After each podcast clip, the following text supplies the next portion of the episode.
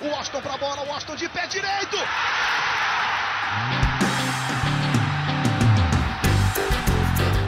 Está entrando no ar o podcast. Sabe de quem? Do Fluminense. Do Flusão, do tricolor das Laranjeiras. É o GE Fluminense.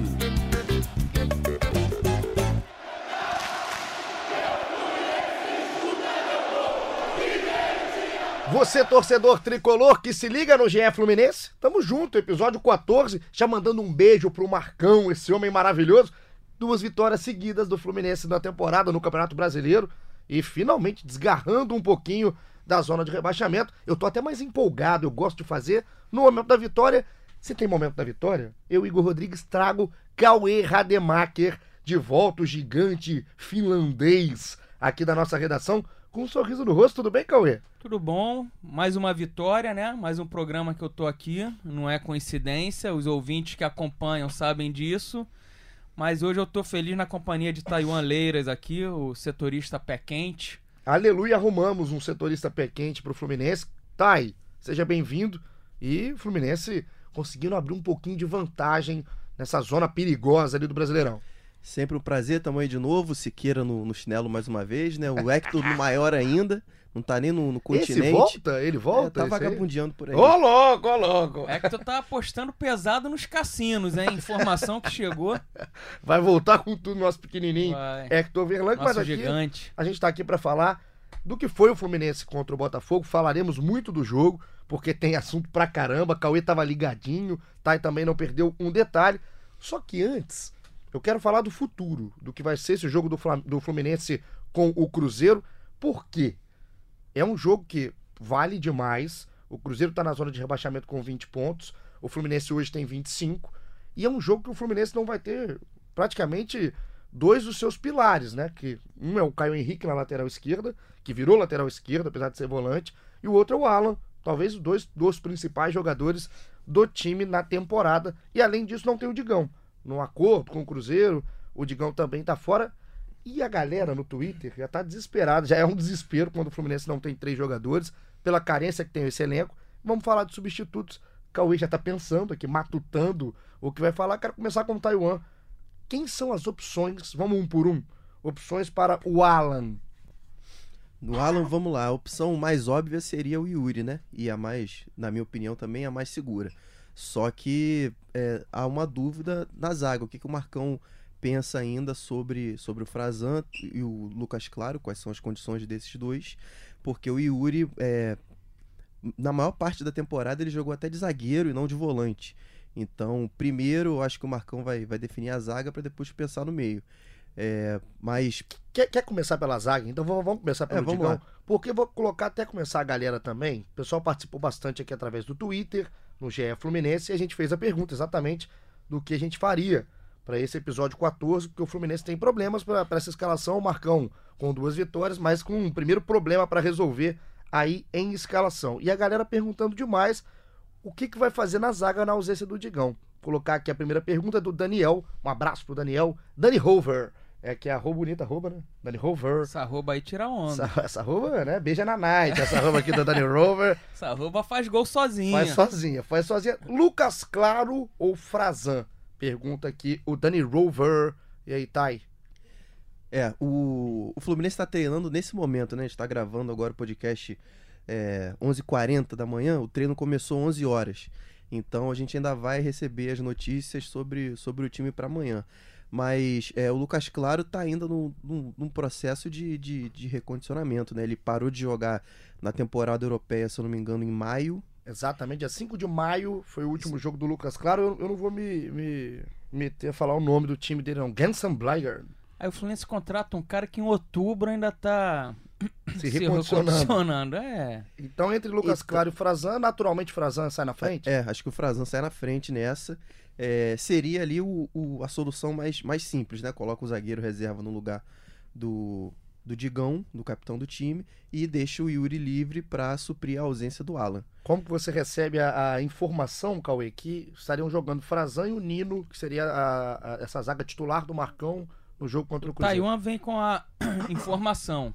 Eu, eu venho com opinião. Eu sou Frazan Futebol Clube. Ó, O Frazan joga sério, é jogador de jogo grande. A gente já fez matéria que ele só entra em rascada. Ele não pega o, o Olaria no Maracanã. O Frazan tá contra a LDU em Quito. O Frazan é guerreiro. E o Frazan joga sério. Quando ele não é expulso, ele vai bem. Não, não lembro de uma falha grotesca dele. É bico pra frente. Pra marcar o Fred, vai marcar em cima. zagueiro, zagueiro. Zagueiro, zagueiro. Eu não, não- não- Eu acho que não tem dúvida ali, não. Tem que botar ele mesmo. Até porque o Lucas Claro, eu tava olhando um pouquinho. O Lucas Claro é, é grandão, né? É forte, né? O bicho é forte, ele sempre apareceu mais pelo lado físico do que pelo lado técnico. Também não é um zagueiro que costuma brincar muito. Mas o Lucas Claro, é, depois de bons momentos no Coritiba, em alguns bons momentos no Coritiba, ele vai pro futebol turco.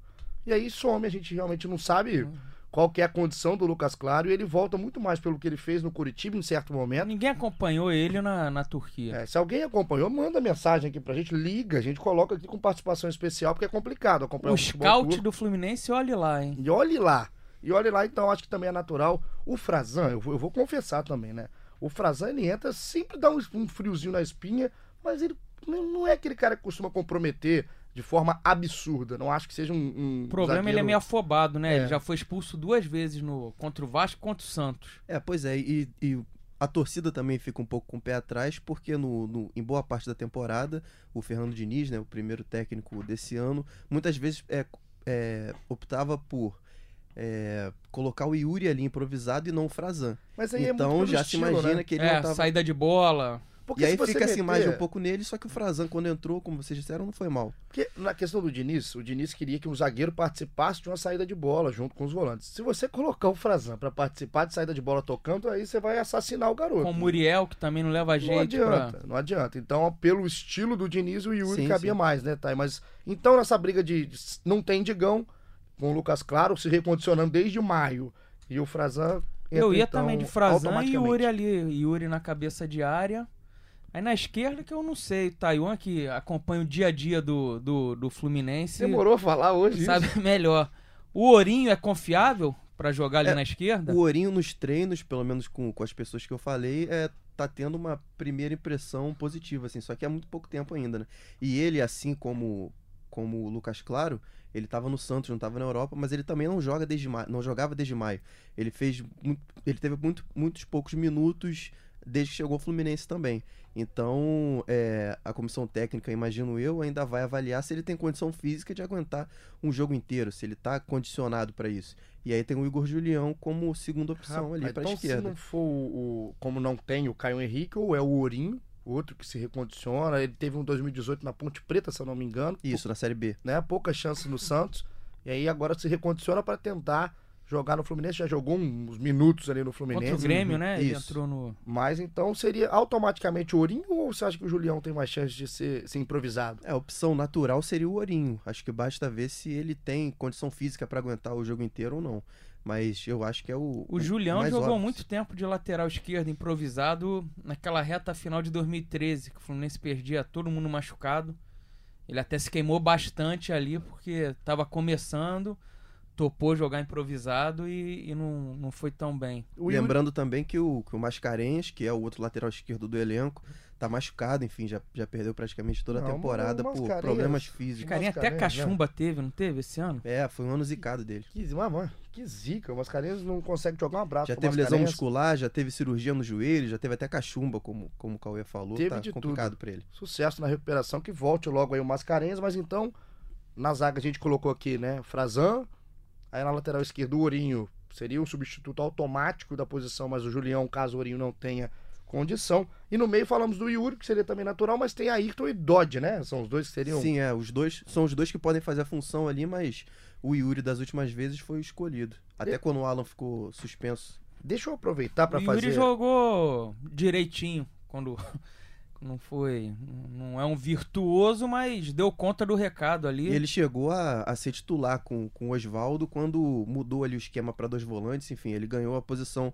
do Ayrton. Então, por essa lógica também, imagino que ele esteja à frente ali na disputa. Tem até ouvi, desculpa, teve um Claro. torcedor que perguntou Vocês acham que o Evanilson, se conseguir É, achar não, o nome eu dele, né? aqui Pra na- botar na- nessa do time? Nessa do time. Tem uma galera perguntando Evanilson não aqui. pode ser testado na vaga do João Pedro? É o Lipe, Lipe Aguiar, arroba Lipe Aguiar também. Um abraço pro Lipe. Pergunta exatamente isso. Ele acha que o João Pedro tá numa má fase e se o É, Evanilson o João Pedro não tá fazendo gol como ele tava, mas tem jogado bem, mas ainda acho que é o titular ali, não tem por que mexer ali. E contra o Cruzeiro, ele dá sorte, né? E como Fez característica gol também. de bicicleta, fez dois gols no Maracanã. como característica também entre o João, perdão, entre o João Pedro e o, Ev- e o Evanilson, assim, o João Pedro é muito mais um finalizador de jogada, é o cara mais incisivo. O Evanilson, eu vejo o Evanilson mais como jogador de lado de campo, que é, é mais salseiro, mais cisqueiro, para construir a jogada para o João Pedro, no caso. E Então, o torcedor cobrando o João Pedro tem que correr. Uma coisa que ele não deixou de fazer, pelo menos na minha opinião, nesses jogos todos que eu venho tenho visto do Fluminense, ele correu bastante. E tem até outra opção aqui que o Maurício Alcântara, um abraço pro Maurício, sempre participa aqui com a gente. O Maurício pergunta também, fala que o João Pedro não tá bem. Eu acho que isso é um, é um consenso, que caiu um pouco o nível do João Pedro no questão, que um cara que tava fazendo gol para de fazer gol, todo mundo começa a cobrar. Ainda mais que o Fluminense precisa de gols. Aí falam que é porque ele começou a namorar a Mel Maia. É, um aí o abraço. torcedor não perdoa. aqui, né? é, É. aquele momento ego. Tá apaixonado o nosso pequeno João, e ele pergunta se não, dá, não é a hora de dar uma oportunidade pro Lucão, o Lucão do break. E aí, agora com o Lucão, o nível que você perde quando você tira o João Pedro e coloca o Lucão é absurdo. Na minha opinião, Maurício, eu, Eu acho não que posso nem falar porque eu nunca vi o Lucão jogar. não é à toa. O- os treinos são fechados, acho que o Taiwan também nunca viu. É, pois é, o Lucão teve muito pouco tempo de jogo com o Fluminense, né? Desde que chegou. ele entrou, ali no finalzinho. É, ele entrou, ele entrou em poucos jogos e sempre depois dos 40 minutos, assim, meio que uma. Pro chamado abafa, né? É, quando, quando o Fluminense tava perdendo o jogo, enfim, totalmente. Cenário totalmente adverso ali pra ele. Então, não dá nem pra avaliar. Ele teve um, um 2018 bom na Série B, pelo Goiás. Foi artilheiro do Goiás na Série B, etc. E aí virou o Lucão do break. É, depois foi pro futebol do Kuwait e desde então a gente não ouviu mais falar do, do Lucão. Eu fui pro Kuwait, Lucão, rapaz. O Lucão foi pro Kuwait, isso é complicado. Né? Porque o jogador vai pro Kuwait, com certeza evoluir no Kuwait, o Lucão não Nem evoluiu. o Scout viu o Lucão no, no, no, no Kuwait. E o torcedor fica um pouco empolgado também quando sobe um garoto da base, né? Agora com o Evanilson. Mas a gente tem que lembrar que ele tá. É, é, período de teste não é bem o, o termo correto, mas é, é mais ou menos por aí. Ele tá subindo para treinar com um profissional e ele desce nos jogos do, do sub-20. Então não dá para dizer que ele é uma, uma opção já realmente concreta para entrar nos jogos. Ele foi relacionado, se eu não me engano, só uma vez. Tá ficando fora até das E ele relações, deve estar então. estourando idade já processo. do ele Sub-20. não? estoura, é, ele estoura. Esse ano é o último ano dele de Eu base. já lembro do Evanilson em umas duas ou três copinhas aí. E ele- agora O é bom. Evanilson. Ele é bom de bola, se ele tem qualidade. Não é ruim, não. Ele tem qualidade, eu só acho que ele não é o jogador, é, o substituto imediato para um centroavante. Eu acho que ele é, é um cara mais de lado de campo e, assim, faz mais salseiro do que gol. Não vejo o Evanilson sendo o homem gol do Fluminense. falando também sobre, sobre os desfalques, é, o Alan e o Caio Henrique foram convocados, o Fluminense tentou a liberação com, com a CBF e não conseguiu. Eles, eles viajaram ontem para se apresentar à seleção e só voltam no dia 15. Perdem o jogo Isso é de, de grande amanhã brincadeira também. e o jogo contra o Bahia também. E até para contextualizar um pouco o que a gente ouviu no- nos bastidores, é, é mais um contexto mesmo. O, o Alan e o Caio Henrique não são do Fluminense e, e os clubes de fora, o, Atlético, o, o Liverpool e o Atlético de Madrid, pagam a maior parte do salário deles. Então, isso na hora do Fluminense ter alguma é, autoridade, digamos, ou, ou o, o poder para poder exigir alguma coisa também pesa. E deve É. interessar esses clubes até os jogadores aí. É, exatamente. O que a gente, e o que a gente ouviu também é que é, os clubes e os representantes dele não gostaram muito. Os jogadores sempre falam que ficam meio alheios à situação, mas, mas os caras que, que colocaram os dois aqui não gostaram muito, porque é a hora deles aparecerem, enfim. Todo mundo sabe que os dois estão jogando bem. Mas o Campeonato Brasileiro, é, convenhamos, de ninguém lá de fora vê, né? Então, colocar os caras lá com, com a camisa da seleção é o momento que eles têm de, de mostrar pra fora que os garotos estão rendendo. Até pensando numa negociação futura e tal. Então, Mas é Tem esse lado também. brincadeira os clubes serem desfalcados por seleção sub-17, pré-olímpica. Sub-20. O sub-23. pré-olímpico já ganhou o ouro olímpico. Faz um catacata ali em janeiro, disputa o pré-olímpico. Eu- eu vou te não falar uma precisa de amistoso o tempo todo. Eu vou te falar uma coisa, assim, isso vale pro Fluminense e para todos os clubes que estão perdendo jogadores para seleções de base, em momentos é, é, de amistosos, em momentos de pré-olímpico, enfim. Jogar o Campeonato Brasileiro como titular pelo Fluminense, brigando contra a zona de rebaixamento, sendo protagonista do seu time, vale mais do que estar em seleção pré-olímpica. Com todo respeito, Muito mais, nem se compara. é, é- eu acho um absurdo, assim. Aí Já a é gente- absurdo pro- ceder pra seleção principal e ficar desfalcado no, no campeonato. E aí entra por conta do calendário, por E ano que tudo. vem continua, né? Não para É. Copa América, não, não para Olimpíada, não para nada. E o Juninho, o Juninho Paulista, né, que o pô, o carro que era do, do Edu Gaspar, ele chega pra dar uma coletiva falando que em 2020 não teria isso. Passam duas semanas, não passou. Acho que é um quarto do campeonato vai ter Um quarto- jogo da, da seleção. Então, assim, ou a gente está sendo feito de idiota, né, a gente está sendo feito de bobo, né, todos os torcedores, ou a, realmente a E CBF você tá não vende que a é indignação cego. dos clubes agora do, sobre o ano que vem. É. Aí ano que vem vem a mesma ladainha, que é o que a gente já conhece, né, Igor? Exatamente, Cauezinho. Infelizmente, a gente vive essa situação temporada a temporada no futebol brasileiro. Vamos passar aqui então o que vale, pelo menos agora, sem Caio Henrique, sem o Alan, é esse Cruzeiro e Fluminense. Jogo válido pela 24 rodada. Jogo na quarta-feira, o Popular amanhã, porque a gente tá gravando isso na terça. Jogo no Mineirão, 21 e 30 Popular, 9 e meia da noite. Chamado jogo de seis pontos. É, Eu falei até, até colocamos isso na nossa que estava vendendo no Twitter, é um chavão, mas esse aí é, porque o Fluminense pode abrir oito de vantagem para o Cruzeiro. Fluminense estava brigando agora pau a pau com o Cruzeiro. Esse é um jogo que o empate pro Fluminense está de muito bom tamanho. Com os desfalques, fora de casa, segura o Cruzeiro ainda a cinco pontos. E o Cruzeiro tá ficando, né? Tá, ficando. O Cruzeiro a gente é- aqui mesmo eu falei que eu não levava o Cruzeiro em consideração, mas hoje em dia a gente já considera o Cruzeiro ali. Porque o Cruzeiro tá, tá, ele tá seguindo a cartilha de todo o time grande que caiu. Todo. O Cruzeiro não consegue sair lá de baixo, a gente tá na 23 rodada. O Cruzeiro tá devendo salário, tá com problema financeiro, tá com crise com a torcida. Troca de treinador. Troca de treinador, jogador insatisfeito, enfim. A cartilha tá sendo cumprida. Vamos ver se o se o Cruzeiro consegue dar essa respirada. E o Thiago Neves não joga. Tá, Não joga. tá suspenso. Esse adora fazer um gol no Fluminense Já- é também. bom que já então- não se cria, né? Já não se É cria menos um pra. pra não encher o saco no jogo de quarta-feira. Então, sem Thiago Neves, eles também têm desfalques do lado de lá. Quero palpites, palpites de Cauê Rademacher para Cruzeiro e Fluminense. 2x1 Fluminense. É palpite do coração ou da razão? Não, dá razão. Dá razão. O Cruzeiro, o Fluminense tem a tradição de se dar bem contra o Cruzeiro, né? Ficou provado isso até no primeiro turno, 4 a 1 se- atuação segura do Fluminense. 2 a 1 dois gols do João Pedro, que é carrasco. Pra tirar essa, essa ziquinha, Chozica. Chozica. Faz aquele gesto, né? Isso, ele tá fazendo, vocês não estão vendo. Ele, ele é espichado, ele faz um showzicão, rapaz. Então, 2x1, 2 a 1 dois gols do João Pedro. 2 do João Pedro. Tai, palpite. Vamos de empate. Um pouco Empate. mais cauteloso. Cauteloso. Quanto?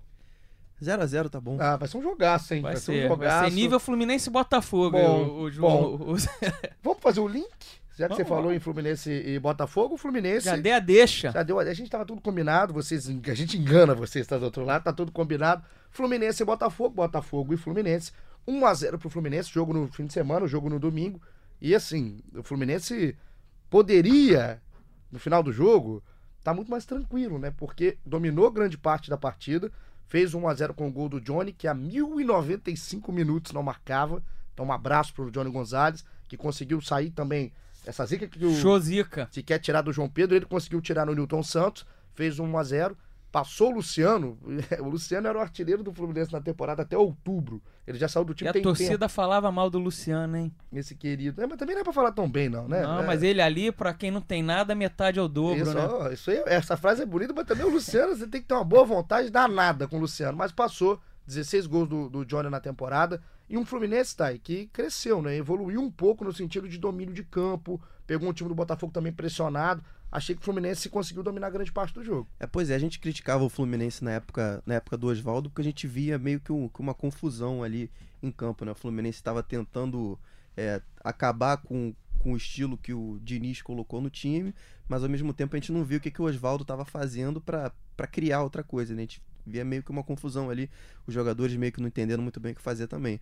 Com o Marcão a gente vê pelo menos o, o time andando para algum lugar, são só dois jogos, mas a gente vê que já tem ali uma, uma ideia de como, de como o time deve atuar, até pela, até pela escalação que ele escolheu. Voltou com o Daniel, que era um dos jogadores mais regulares do Fluminense, enfim, Vamos recebe algumas críticas também, mas a, a escalação, até porque você botou, foi um bom ponto, né? O segundo jogo do Marcão. Marcão entrou com o Muriel, o Gilberto na direita, Nino e Digão e o Caio Henrique, Alan, Ganso, Danielzinho, na frente Nenê, João Pedro e Johnny Gonzalez. Esse é o time que colocou em campo o Marcão. Você já viu uma linha de? Qual é a linha de raciocínio do Marcão que você vê por enquanto, Cauê? Ele mesmo tem falado que tem tentado repetir mais ou menos o que o Diniz vinha fazendo no Fluminense, que era a forma que os jogadores gostavam de jogar, que o Fluminense muitas vezes jogava bem, mas não, mas não vencia. Ele tem tentado repetir a entrada do Daniel como titular ali, como segundo homem do meio-campo, é a prova disso, para ajudar em saída de bola. O Daniel dá um dinamismo ali no meio-campo, apesar de não ser um grande jogador, mas melhorou essa saída de bola, o fato do Fluminense passar a ficar mais com a bola nesses, nesses jogos. E poderia até ter. O Fluminense passou sufoco contra o Grêmio, contra o Botafogo, meio desnecessário, né? Completamente. Contra o Grêmio chegou a fazer 2 a 0 embora depois que fez 1 a 0 tomou uma pressão ali no primeiro tempo, mas faz 2 a 0 aí o Gilberto falha, o Fluminense toma um gol e toma pressão. Contra o Botafogo fez 1 a 0 foi bem no primeiro tempo, fez um primeiro tempo seguro. Aí no segundo tempo, não mata o jogo, teve chance, o Nem pra chutar a bola É, ali, essa- pelo essa amor. Do, do Wellington de Nem é um Deus. negócio absurdo. O primeiro tempo. E, e aí o Fluminense deixa o Botafogo ficar cruzando mil bolas na área. Sai o Gilberto, que é bom nesse, nessa bola aérea. Entra o Julião, que é o, já falei aqui, o ponto fraco dele. O cara vem por trás, cabeceia. O Julião, essas jogadas, parece que ele diminui. Parece que ele tem É, 1,30m. a sorte do Fluminense também, até fazer a meia-culpa, a gente chegou a falar que o goleiro bom do o melhor goleiro era o que estava na reserva, quando o Muriel estreou, né? E fazer a meia-culpa, o Muriel tem agarrado muito bem. A gente criticou ele cedo aqui, sem dar ritmo pra ele. Tem sido um grande nome do Fluminense. Pois é, e até uma, é, um, um exemplo de como o Fluminense deu mole nesse jogo contra o Botafogo, apesar de não ter, não ter tomado gol, o Muriel foi o jogador mais festejado pela, pela torcida que estava lá no estádio depois do, do apito final. É, Ele não chegou a fazer um defesaço, mas ele tá seguro, né? As bolas que tem ido, ele tem, É, a defesa tem do, do- feito com segurança. A defesa do, acho que é do- dos lances finais, já, dos últimos lances do jogo, que é uma cabeçada do Pimpão, inclusive nas costas do Julião, já com o Fluminense, depois que o Nen já tinha perdido o gol, enfim, a gente vai falar inclusive desse lance específico. Essa defesa, acho que eu não, não sei nem se a bola iria direto pro gol, a bola do Pimpão. Mas tinha gente chegando no meio, se não me engano era o Vitor Rangel. Ele saiu bem ali. Ele sai, ele espalma a bola com segurança, com definição, não espalma pro meio da área, ele espalma mais pro lado. Ele tem feito umas defesas boas em dois tempos, assim, que ele dá um tapa e segura depois. Eu acho que o caso do Muriel, só por ele já estar mais seguro e pelo o roteiro do Fluminense nos últimos tempos com os seus goleiros, tanto com o Rodolfo, com o Agenor, nosso gordinho catador, e, e o próprio Muriel quando começou, só por ele estar seguro, já é um ponto importante, um ponto de vibração para a torcida do Fluminense. E eu queria voltar para o primeiro tempo, que era a questão do, do Daniel que você falava, Cauê. O Daniel não é espetacular. Se você for esperar que o Daniel vá te resolver um jogo, isso acho que não é a dele. Mas eu vejo o Ganso crescer com o Daniel em campo. O Ganso se sente mais à vontade com o Daniel em campo. O Daniel se é ajuda o. Ganso a fazer um trabalho que o Ganso estava tendo que fazer ali com o Oswaldo, de vir buscar a bola. O Daniel já faz a bola chegar mais à frente pra ele. É um Fica cara o também Alan que tá Daniel. perto da bola ali e faz, e faz o jogo rodar também, né? Não deixa só a cargo do ganso e essa responsabilidade.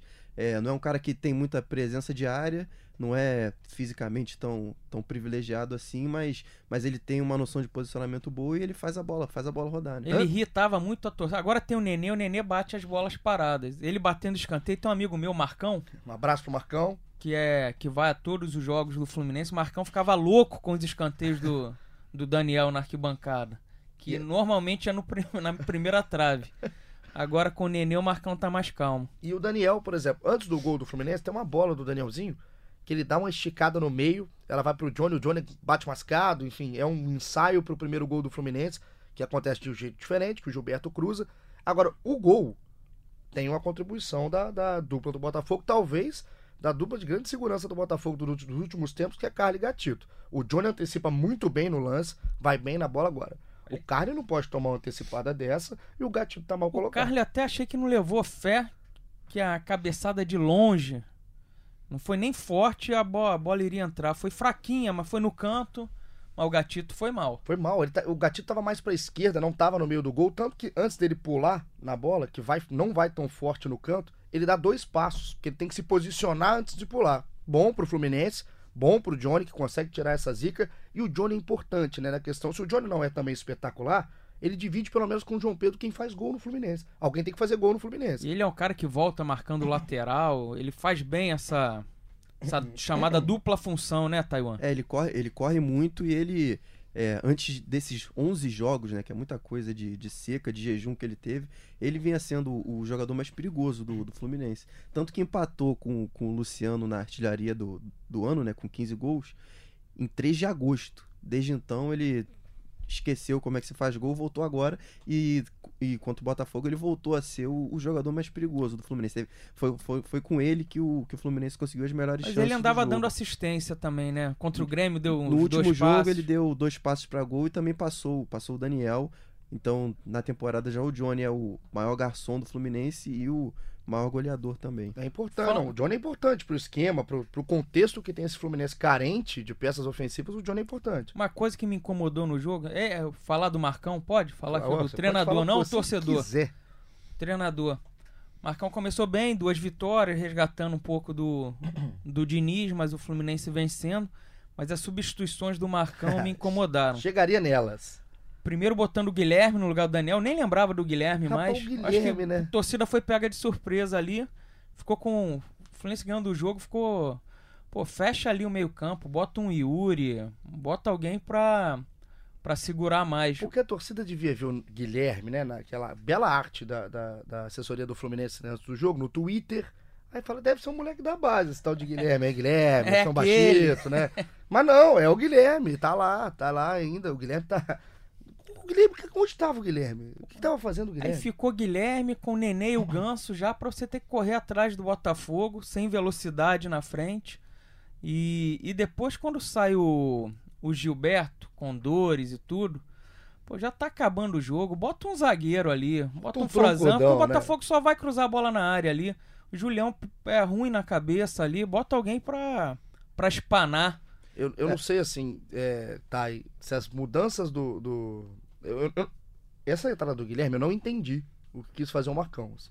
É, Geralmente você pode criticar a entrada, mas você tem pelo menos uma lógica. Você tenta entender o que, que o treinador Essa do quis. Guilherme não, não, não deu pra, pra, pra fazer a leitura Não da. deu. E a gente é bom de A leitura. gente só é que, bom assim, nisso. O Guilherme não é um cara que segura jogo. O Guilherme tá sem ritmo. O Guilherme não tem velocidade. O que, que- que- o que, que o Guilherme ia acrescentar no jogo contra o Botafogo naquele momento? Eu não consegui entender, não sei se você conseguiu, tá? É, pois é, é, primeiro o Fluminense teve muita chance de matar o jogo, né? Então seria muito mais tranquilo se o Wellington nem não tivesse perdido o gol de cara, o Alan perdeu um também, o Johnny também é, perdeu alguns lances. Segundo o, o scout aqui da Globo, o Fluminense teve cinco chances claras de gol. Além do gol, teve outras quatro. É, mas as mudanças realmente não foram muito boas porque é, o Botafogo vinha pra cima, o Botafogo não conseguiu criar muito. Mas joga a bola na área, né? É, mas ficou jogando bola na área e quando o Botafogo conseguiu fazer alguma coisa no jogo era ali pelas laterais. E aí ele perde Gilberto, que não estava muito bem fisicamente, bota o Julião, que na estatura não, não- não poderia acrescentar tanto. E, e o Guilherme realmente entrou e não fez nada no jogo. O Wellington nem foi uma mudança que poderia ter definido se ele não, não perdesse aquele gol de É cara. porque o né? Nem você entende. Tirou o ganso, se eu não me engano, É e ele. botou o Nem. O Nem é um cara ligeiro. Sim, era postar no contra-ataque, Contra-ataque. sabia que o Botafogo vinha pra cima e, ele deu teve uma certo, chance né? O clara Nem- de gol. Saiu na cara do gol, mas. Vamos, vamos falar desse lance? O en- entra exatamente na vaga do Ganso. Essa sim, tem- é- acho que é a única substituição que tem mais lógica do Marcão no jogo. A do Julião pelo Gilberto é ali, de posição, É. mas po- poderia ser um alguém física, mais né? alto. Exato. Mas pelo momento que ele fez a substituição, ele poderia ter pensado já que o Botafogo, o que o Botafogo faria. O Botafogo não Bota o atacaria em Frazão lá velocidade. pra tirar de cabeça. O Botafogo não tem velocidade pelas pontas, assim. O Pimpão não é o cara que vai te assustar E com a velocidade. tem os caras altos, né? Diego Souza, o Cícero é muito bom de cabeça, os dois zagueiros. Agora, quando o Nen entra no ganso, o Nen entra, fica ali pelo lado direito, né? Pra, pra essa escapada nas costas, é, é, principalmente essa subida do Pimpão.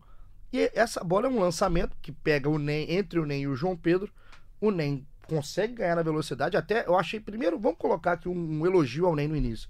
A arrancada do Nen foi uma O Nem arrancada tá veloz. de quem tá um pouco mais preparado do que tava quando chegou. Ele tava mais bundudo e agora ele já tá um pouco mais preparado. Ele é troncudo, ele é fortinho. Ele é, mas ele é aquele fortinho difícil de marcar. não é Sim, aquele sim. parrudo que tá gordo, não. Nem tem. Ele é realmente Tem mais caixa, forte. né? Tem caixa, o bicho é parrudinho. Ele entrou, entra em velocidade, ganha, deixa pra trás o zagueiro, até porque o Carly não é um zagueiro muito veloz. Ele entra sozinho. Ele entra sozinho. Aí bate de O esquerda. que ele faz? O que, que ele faz? O Carlos ainda bota a mão ali, olha lá Maurício no Leonardo em 89.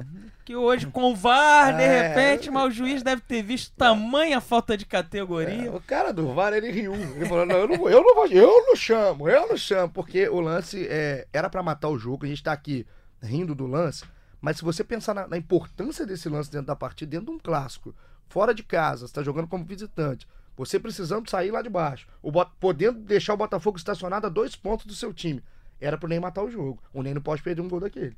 Não pode, era 2 a 0 ali. Mais pro fim do jogo, né?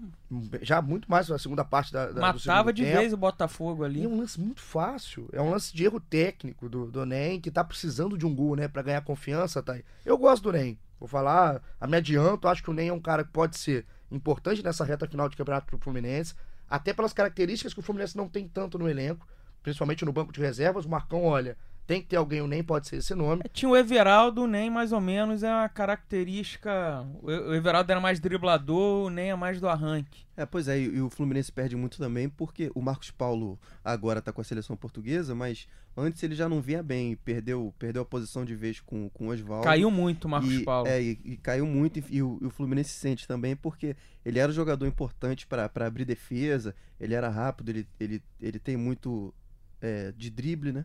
Então, sem o, Marcos, sem o Marcos Paulo, o Fluminense perde um pouco também. O Wellington nem é a mesma situação que a gente já tinha falado sobre o Lucas Claro, Ourinho, etc. Veio da Europa, não estava nas melhores condições físicas, precisa passar por uma pré-temporada corrida ali para poder ajudar o Fluminense num, num tempo muito curto. E ainda tem o Evandro ali, não tem? O Evandro é relacionado? Rapaz, ele chega a ser relacionado em alguns jogos, mas, mas jogou muito pouco. É, o Fluminense tá, assim, as apostas que o Fluminense teve que fazer pela realidade que o Fluminense vive atualmente Essas de meio de ano foram bem ruins. foram ruins. As de assim. começo de ano foram boas. Caio Henrique, a- Alan. O Fluminense, ele No meio do ano contratou o Muriel, né? Que foi uma, É. uma boa contratação. se Ah, O você- Nenê é o cara que veio, mas esses que vieram um pouco antes ali, Kelvin, Evandro e Guilherme. Se você pensar no que o Fluminense fez no início e o que fez no meio, tirando o Muriel, o Fluminense teve que apostar no que dava também, né? Não tinha muito o que fazer. Você vai pensar, tô em agosto. Quem que vai chegar pra jogar aqui em agosto dentro da realidade que a gente tem no time? E o Fluminense já usou tanto garoto da base que fica difícil puxar mais. já, os, os promissores devem estar com 15, 16 anos ainda pra. O Evandro tava no banco, inclusive no jogo contra o Botafogo, não foi usado, assim como o Lucão. O Marcos Paulo nesse jogo ainda tava. A partir do jogo contra o Cruzeiro, tá com a seleção sub-19 de Portugal. Isso. E é mais um que desfalca, até pra, pra- como opção no banco, o Marcos Paulo é um, talvez segunda opção ofensiva hoje do Fluminense, depois do NEM, talvez seja o Marcos Paulo. Então o Fluminense vence o time do Botafogo, vai a 25 pontos. Na tabela é importantíssima essa vitória, é Que passou o importantíssima. Ceará, Passa o Ceará, colou no Fortaleza. já empatou em pontos com o Fortaleza. E o céu é o 25. limite. Agora, rapaz, mira alto com o Marcão, esse homem Não, o maravilhoso. Fluminense tem que rezar pra fazer 20 pontos aí ainda. Eu, ia- eu ia aqui colocar, porque tem pergunta aqui do pessoal. O Shazam, um abraço pro Shador, ele tá Shazam. Ele pergunta assim: olha, é legal. Eu gostaria de saber se ainda será possível que eu, com 16 anos, e o meu pai, com 52, poderemos ver o Fluminense ganhar uma Libertadores ou uma Sul-Americana.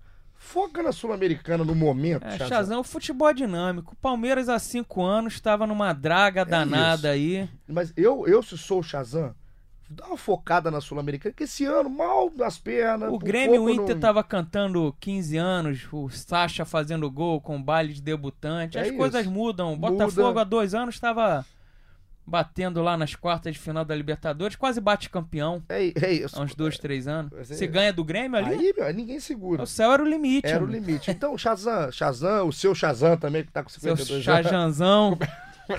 Chazanzão. Xanjanjão, seu Xanjanjão. Vocês acreditem, vamos acreditar, mas vamos pensar primeiro em fazer esses 20 pontinhos? Sim, primeiro Shazam, foco são os 20 pontos. 20 pontos. Porque Aí ano que vem, com o Marcão Guardiola no comando, É a gente pensa mais. aí pensa em Sul-Americana, pensa em Libertadores, mas um abraço aqui pro Shazam. E tem uma última pergunta antes da gente terminar. O nosso episódio número 14, episódio pra caramba já, né? Bastante, Estamos né? O trabalhando tempo demais. voa. 2019 já tá quase acabando, Igor. Já.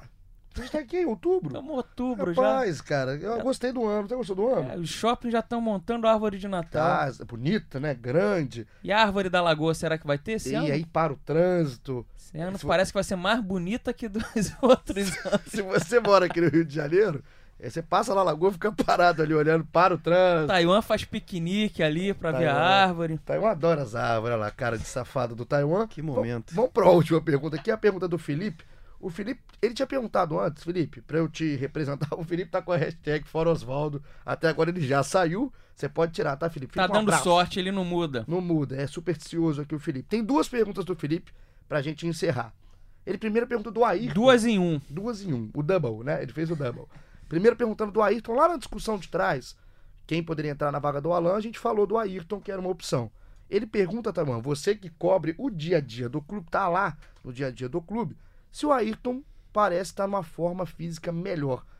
O Ayrton, pra quem não se lembra, é aquele Surgiram que as fotos do aí na internet de que o Ayrton tava mais magro, perdeu peso. Não sei se é, É verdade? É fato ou fake, fake? news ou É, não. exato. Taiwan com a palavra. É, O, o problema do, do, do Ayrton não é nem é, questão de peso, né? É mais questão física. Ele tem alguns problemas é, é, no joelho, principalmente. Então, é, que, que dificulta a mobilidade dele, né? É, por isso que ele saiu do time ele parou de render. Ele não, ele, não, ele pelo menos não aguenta muitos jogos. É, Ele uma sai com cãibra, né? Quando é, ele ele não, começa. não aguenta uma sequência muito grande de jogos. Mas é um cara que, que, que dentro do Fluminense é, é muito valorizado por, pela, pela qualidade técnica que ele tem. Ele, ele era muito elogiado pelo, pelo Diniz, o Marcão também gosta dele, só que a questão física atrapalha. E não é nem, não é nem uma questão de peso, é uma questão mesmo de, de, de mobilidade que, que ele já tem um pouco Tem, é, tem um- dificultado. Tem umas fotos canalhas também de ângulos. Eu, eu sofro muito com os ângulos também. Então tem ângulo que a barriguinha dá. Aquela dá- pochete, né? né? Então ele tem hora que parece estar com a pochete, mas então tá retomando a sua forma física, que é um problema na carreira do Ayrton, não só no Fluminense. E a segunda pergunta do Felipe, nesse double que a gente fez aqui do Felipe Furtado, fora Oswaldo, é um grande um canalha também o Felipe. Ele fala que, na visão do Felipe, tá?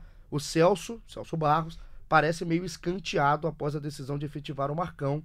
Ele pergunta como é que tá essa relação do Mário com o Celso, se tem alguma coisa que não tenha vindo a público. Acho que é legal a gente ver, até atualizar, como que é essa relação, Taiwan, do Celso com o Mário em tomada de decisões, em questão de, de realmente quem fala com a imprensa, quem não fala, enfim. Como que é a relação dos dois? É, é, pois é, isso, isso dá muito dá muito o que falar, né? Tá Isso- pano pra manga. É, mas é, garantem eles que o, que o Celso tá um pouco mais sumido agora por, por questões de saúde. Ele, enfim, teve problemas graves recentemente, teve, teve pneumonia, ficou, chegou a ficar internado no hospital.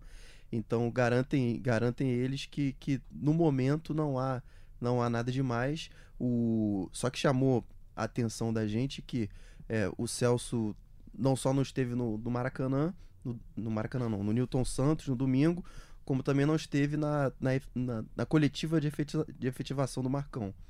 E, e nessa coletiva o diretor Paulo Gione meio que chamou a responsabilidade. Falou que foi conversado com o Celso, que, que teve o ok dele, mas que, é, segundo o Angione, foi uma ideia muito mais dele, que é o, o, o profissional responsável pelo futebol, né, do que de, de quem estava acima.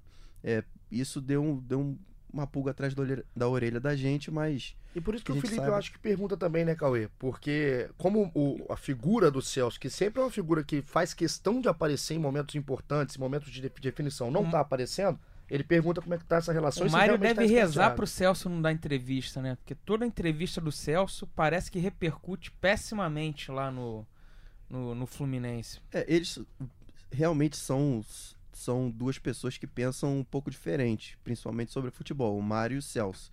Só que é, eles estão ligados porque eles foram é, eleitos juntos. O, o Celso não é alguém nomeado pelo Mário. O Celso foi eleito junto com o Mário e foi muito importante na, na, na eleição. Então, eles, eles realmente têm que, têm que, têm que negociar para se entender. E é, é, é uma relação que, que a gente já ouviu que não nem sempre é das melhores, nem sempre acontece da, da melhor maneira. Só que o Fluminense tem mais três anos com eles dois no comando, eles têm que se entender, né? Vai E ter o Mário com- pra caramba, né, do, do Celso. E o Mário com o Angione se dão muito bem. Eles, Sim, sim. em 2014, os dois estavam juntos no futebol do Fluminense, se deram bem ali e reencontro agora. E aí não, não necessariamente também não são pessoas que, que não se bicam, não- que, que a gente saiba também não há um, um litígio declarado até agora. São pessoas que pensam diferente e eles precisam conversar para negociar. E o Celso, ele, ele é o cara do, do futebol. Pelo menos no lado político do clube, o Angione é o profissional responsável pelo futebol. o Celso é o cara que na, na esfera política do Fluminense é o nome mais forte do futebol. Então ele tem Na influência. hierarquia é ele ali em cima. É legal. O Exatamente. Fluminense sempre, o bastidor do Fluminense sempre é legal. Nunca é tranquilo, né? Nunca, nunca. Não senta ali todo mundo, gente, vamos fazer isso, vamos, agora vamos, vamos. Não, é realmente tem que começar ali dentro primeiro a discussão para ir depois para fora. Então aqui sanamos a dúvida do Felipe e o Mário, só pra gente fazer um momento aqui legal também. O Mário tava todo no pagode, né, na comemoração da vitória, todo pagode. Tá danado o Mário, hein? Tá, na vitória todo mundo É. fica danado. Tá danado. Todo serelepe, né, com, pagode no vestiário, enfim. Fluminense venceu o Botafogo, 27 pon 25 pontos. E eu espero estar aqui agora depois do jogo de quarta-feira, na quinta-feira, com 28 pontos, que seria ótimo para esse time do Fluminense. Vamos terminando o 14 episódio. Cal, prazer vai estar aqui quinta. Se for chamado, estarei. Se convocado for, estarei Que aqui. marra! Virou de lado, falou de lado, cara torta. Um abraço, viu? Valeu, muito obrigado. Tamo junto, Thay. Vai- tá, tá no jogo? Quem vai fazer esse jogo? O Siqueira viaja hoje. É, Torcedor tricolor começa a orar. Felipe Siqueira está indo para BH, é isso? Vai pra BH. Mas o Ziqueira, como Ah, ele é chamado, sim. ele trouxe a vitória lá no Mané Garrincha, não foi? Contra o Foi. Corinthians? Ah, então. Parece que a maré virou pro Siqueira também. Parece que o jogo virou não é mesmo Não com é o mesmo? Siqueira. Então que o Siqueira traga essa vitória. Um abraço, Thay. Tamo junto. Até a próxima. Globoesporte.com.br podcast, você acessa, acha o GE Fluminense, ouça esse, os anteriores, e Globoesporte.com.br Fluminense, você fica ligado em tudo que acontece. Vamos terminar em grande estilo? Se teve gol da vitória em clássico, quem termina hoje o GE Fluminense, o episódio 14, é nosso parceiro Luiz Roberto, com a narração do gol de Johnny Gonzalez, o gol que deu a vitória contra o Botafogo. Tamo junto, até quinta, aquele abraço. Johnny Gonzalez está na cara do gol, o Nenê também, cruzamento pro Johnny de cabeça! Gol